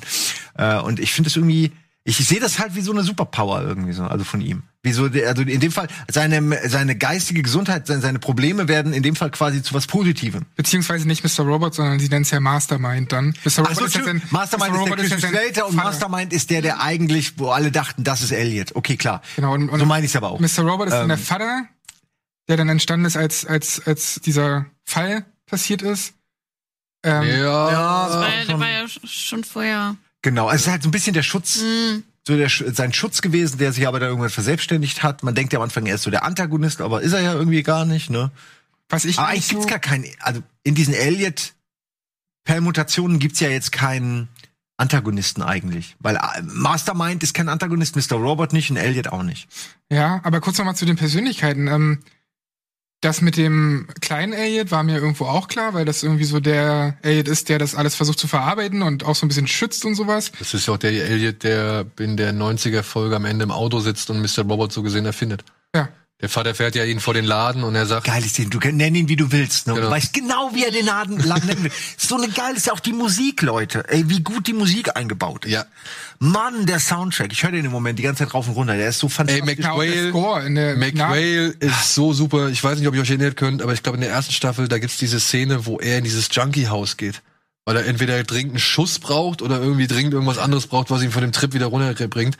Und da gibt's so einen echt so einen geilen, aber auch sehr dumpf gehaltenen Beat, der die ganze Zeit da drüber läuft, über diese, über diese Szene, ja. Und du denkst dir nur so, boah, ist das anstrengend. Ich hätte keinen Bock, mit dem jetzt zu tauschen, ja. Und dann hörst du nur dumm, dumm, dumm, dumm, dumm, dumm. Und das ist richtig gut. Auch, Richtig. auch was Soundeffekte und so angeht. Hier in dieser One-Shot-Folge haben sie auch ständig so Glitches, ne, was dann irgendwie auch ganz versteckt so in, ein, eingebaut ist. Und das sind so ganz viele versteckte Sachen. Oder die eine Folge, ey, wo einfach nicht ein Wort gesprochen wird. Ja, beziehungsweise, Zwei Wörter oder so. Wir haben sie Anfang beginnt am. Anfang, sie sagt am Anfang, wir müssen nicht reden, Alter. Ja, Und am und dann hörst du, und wir, ey, mir ist das nicht Mir ist das aufgefallen nicht beim ersten Mal. Oder? Erst super spät ist uns aufgefallen, so Moment, ha- ha- haben die überhaupt was gesagt? So, das funktioniert doch alles. Also das hat, ist alles mega aufgegangen. Weil's Ja, weil jetzt so ein Heist ist, ne? Ja, Ja. oder du, du, du, du guckst ja auch ständig auf diese Textnachrichten. Weißt du, du hast dann ja schon die Stimmen, hast- die dann sagen, ey, ah ja, so und so, ne, das und das, Ja, hier ja. treffen wir uns dann und dann. Aber lange, und dass das man nicht merkt, ist so ein gutes Zeichen. Auch die One- One-Shot-Folge. ich habe das so gar nicht registriert so. Im Nachhinein klar, aber mir ist es, wenn es einem gar nicht auffällt währenddessen, ist so ein gutes Zeichen. Äh, Ja, wie gesagt, das ist mir bei der Dialogfreien, das ist die fünfte Ja, meine Folge in der, in der vierten. Staffel. Da ist das und ähm, da ist mir das nicht aufgefallen.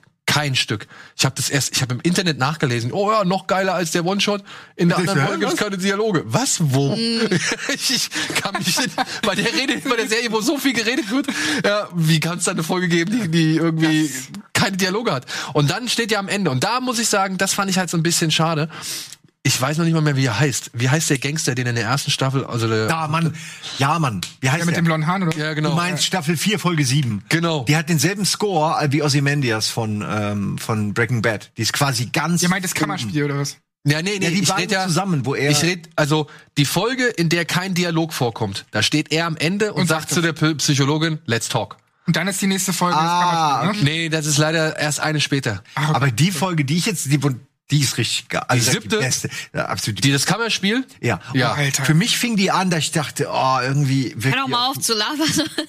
die wirkt auf mich so ein bisschen geschrieben. So ein bisschen so, so, komm, wir müssen jetzt mal irgendwie noch ein bisschen was liefern, so bring die mal zusammen. Aber äh, das war gegen Ende dann, also war Hammer. Ich bin, wie gesagt, das war eine auch- unfassbare Folge. Sie ist auch wieder so ganz anders als das, was man kann. Sie ist so Alter. the theateresk irgendwie auch so. Nee, das ist ja das Ding. Du hast diese so One-Shot-Folge, du hast die dialogfreie Folge, du hast die 90er-Folge, die sich ja tatsächlich mit Intros und, und dann Alf selbst, ja, äh, Wie die, ey, wo die den her haben, möchte ich gerne mal wissen. Ob die den selbst gebaut haben?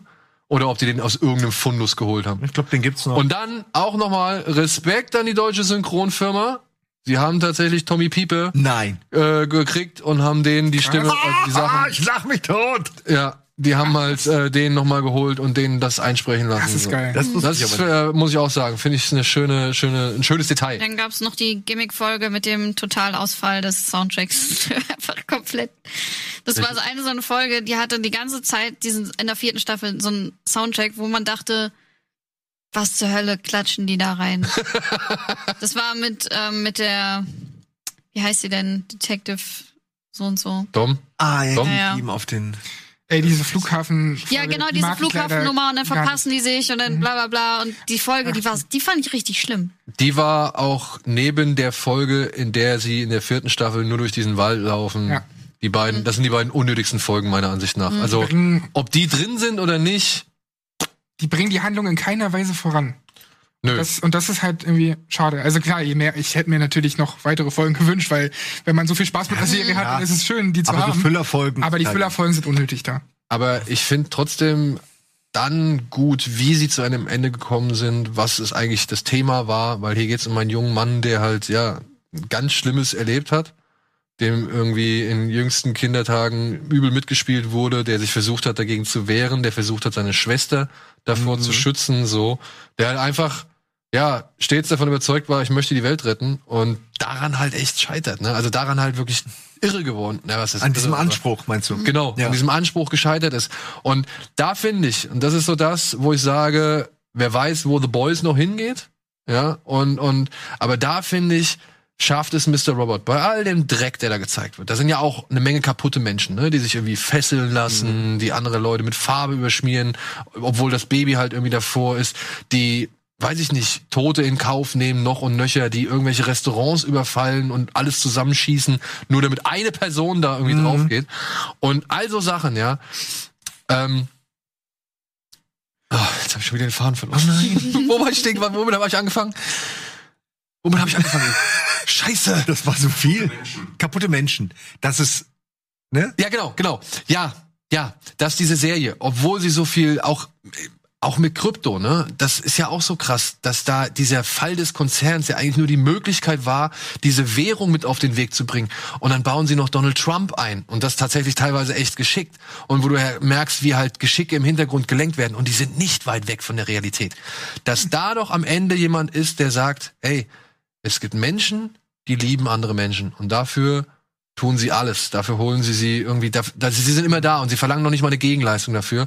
Und es gibt Menschen, die wollen was verändern. Und die sind auch bereit dafür, irgendwie zusammenzuarbeiten. Und ja, man muss es halt nur irgendwie auf einem anderen Weg bestreiten. Man muss es immer wieder neu gestalten. Man muss irgendwie versuchen, sich anzupassen an dem und daraus aber irgendwie nichts Schlechtes werden lassen, sondern eben versuchen, es besser werden zu lassen, als es vorher schon war. Oder beziehungsweise das, was vorher irgendwie vielleicht ins Schlechte geführt worden ist, da wieder rauszuholen und mit anderen Denkweisen und anderen Ansätzen zu etwas Besserem zu machen, als das, was vorher draus gemacht worden ist.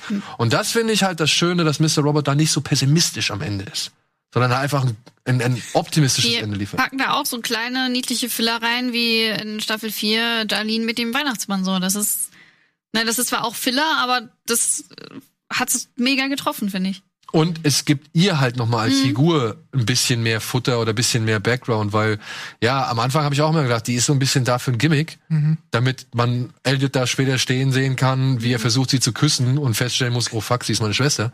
Ja. Ja. Auch ein guter Moment. auch ein guter Wo Moment. du auch denkst, ja, ist der normalste Moment, dass die sich jetzt küssen und dann denkst du, wie, was? Da ist irgendwas, was ist jetzt strange daran? So, es ist so Und schon wieder, geil. und schon wieder musst du Traust Elliot, niemandem. und schon wieder musst du Elliot in, in Zweifel stellen. Ja, er weiß es ja selbst nicht besser. Das ist es ja. Wir werden halt genauso in die Irre geführt wie, wie Ja. Elliot selbst und wie, also, wie die Mitmenschen selbst auch. Also, es ist alles so komplex und so weird und ich finde auch dann Richtung Finale irgendwie, das hätte einen kaum besseren Payoff geben können insgesamt. Auch was zum Beispiel, also sowohl mit, mit, mit Darlene, die letzte Szene und so, aber auch was diese vierte Wandnummer angeht, weil Ja. er dann, der wird, dann sagt er ja nochmal zu uns so, komm schon, lass jetzt los, sonst funktioniert das Ja. nicht so. Art. Jetzt, du musst jetzt auch loslassen, sonst Was für ein Kunstkniff, das so zu machen, dass er sich ge gefühlt diese, diese, diese Zuschauer einbildet, ne, dass das für ihn eine weitere Person ist, äh, die nicht existiert. Das ist so geil gemacht.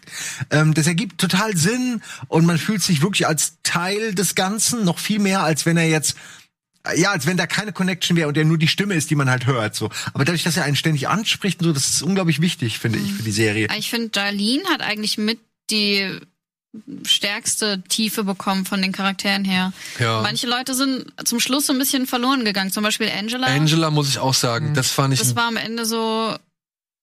Hm, oder was mir halt auch null irgendwie was gegeben hat, war die Frau von, von Tyrell.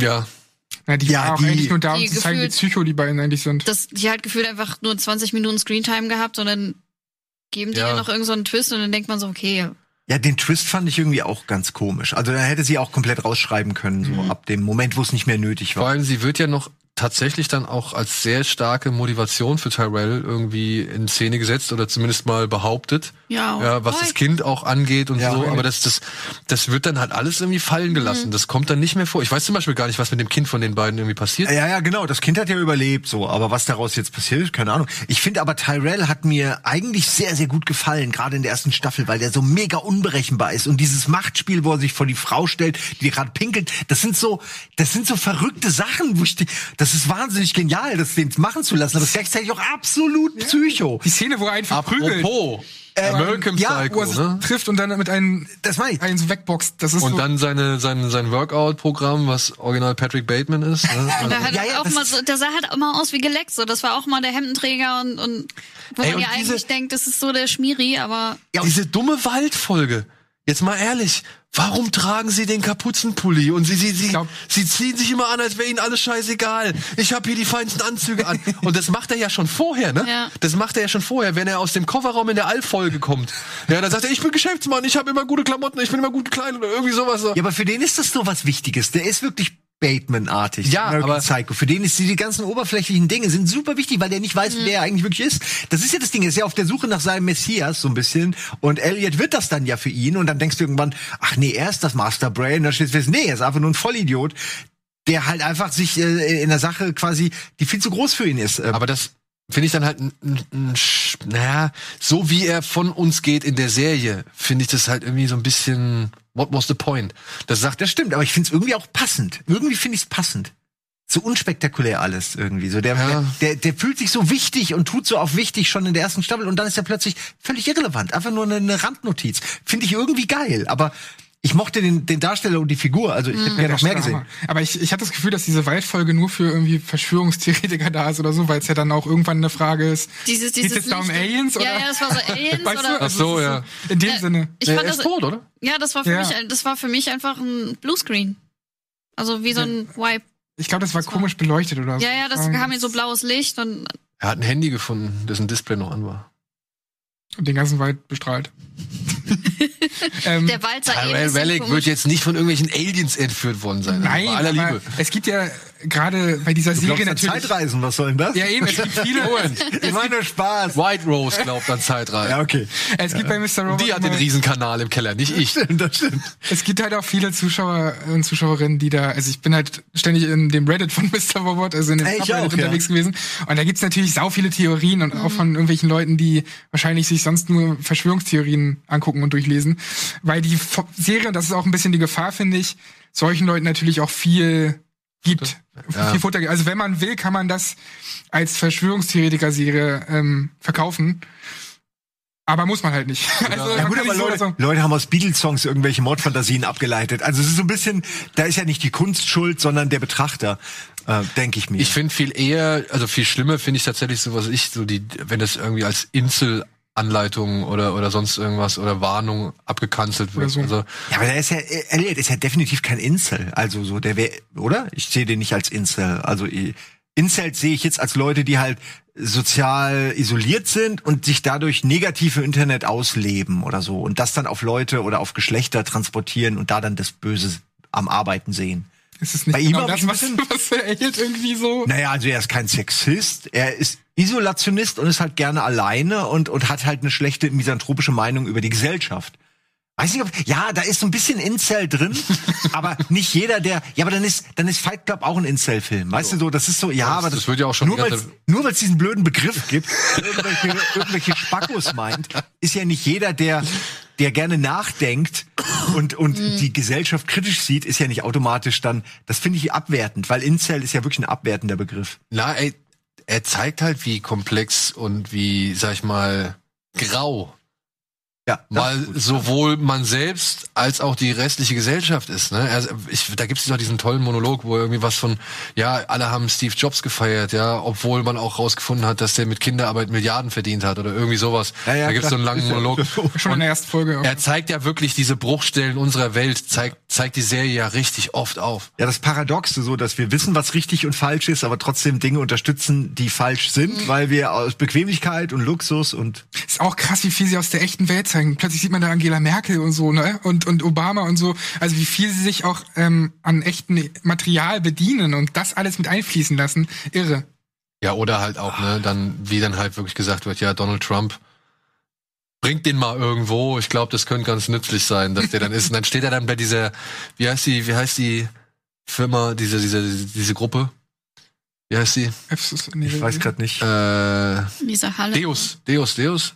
Weißt du Deus? ja, ich der ist Oder? Deus, ja. Ja, Die. Deus-Gruppe. Deus-Gruppe, ja. Die Deus-Gruppe. Die meinst du, ja. Und dann steht er ja irgendwann, geht die Kamera ja durch dieses Deus-Gruppen-Meeting in diesem komischen pinkfarbenen Saal und dann siehst du ja so hier seine, seine Tolle und seine Friese von hinten nur. Die Kamera läuft so einmal nicht vorbei.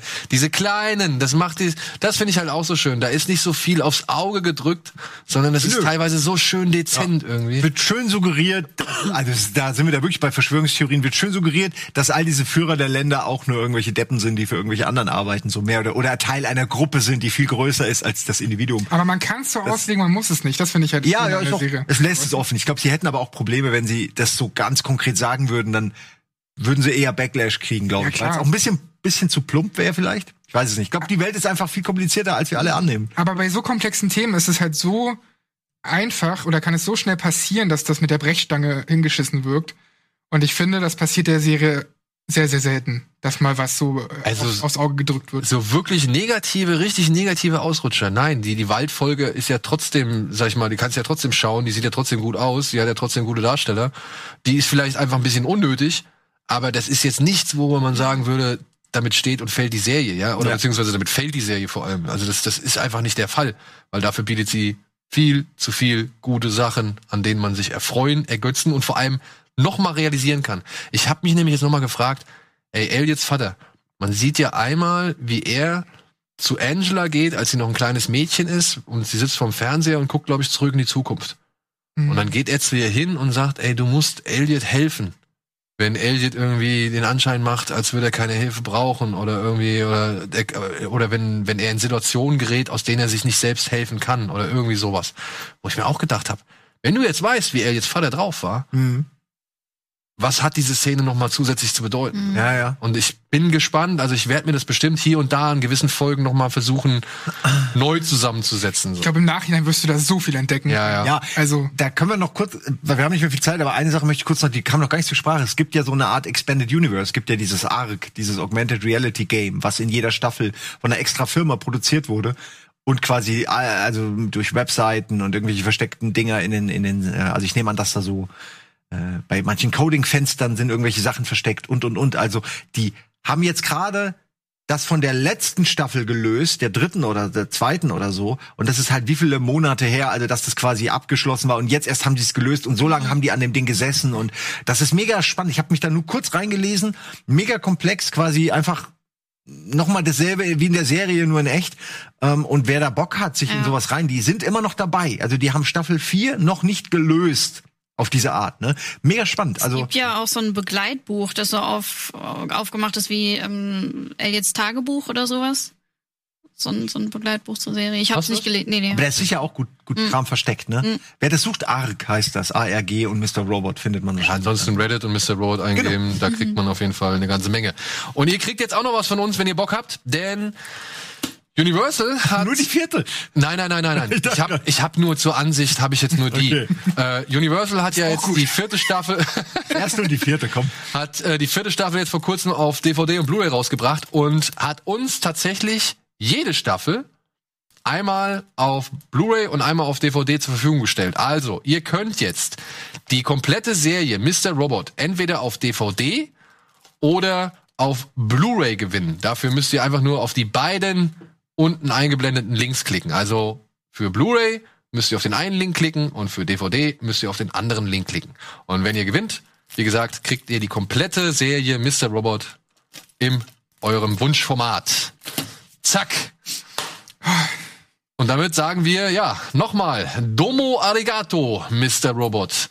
Denn ja, das war eine schöne Serie. Und ich habe die Zeit sehr genossen. Und ich muss sagen, es tat mal wirklich richtig, richtig gut, mal wieder richtig, richtig gut, eine Serie zu sehen, die einen Anfang hatte, die ein Ende hatte, die dazwischen richtig cool war und sowieso an beiden Enden ziemlich cool war und wo man, selbst wenn man vielleicht sich ein anderes Ende gewünscht hätte, trotzdem noch zufrieden rausgehen kann. Ey, drei Folgen fürs Ende. Das hat man nirgendwo sonst. Das ist wirklich faszinierend geil. Also wirklich, das war für mich das schönste Ende äh, jeder Serie. Ich habe noch nie ein schöneres, besseres Ende, längeres, lohnenderes Ende. Ja, vor allem noch mit erklärendes Ende. Ja, einfach keine Fragen mehr offen, aber eigentlich doch, aber halt, du fühlst dich befriedigt, okay, ich bin erst, kann schlafen. Und wie oft kann man noch behaupten, dass eine Serie einzigartig irgendwo ist? Ja. In diesen ganzen, in der ganzen Atmosphäre, so experimentierfreudig wie sie ist. Also ähm, wirklich Wahnsinn. Es ist zu meiner Lieblingsserie geworden, kann ich echt so sagen. Ja, auch äh, Nummer eins. Also das, Dark, Breaking Bad, das sind schon drei sehr, sehr gute Serien.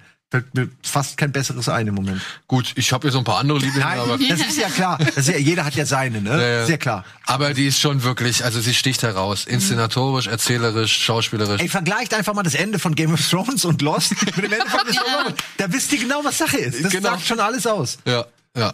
In diesem Sinne. Oder hast du noch was? Möchtest du noch was abschließend sagen? Nee, ich bin komplett bei euch. Cool, cool, cool. In diesem Sinne, vielen Dank für die Aufmerksamkeit. Ich hoffe, wir konnten den einen oder anderen neugierig machen. Ich hoffe, wir konnten den einen oder anderen jetzt zufriedenstellen, dass wir wirklich so breit und ausführlich darüber gesprochen haben. Und ich hoffe, wir sehen uns natürlich beim nächsten Mal. Bada binge. Tschüss.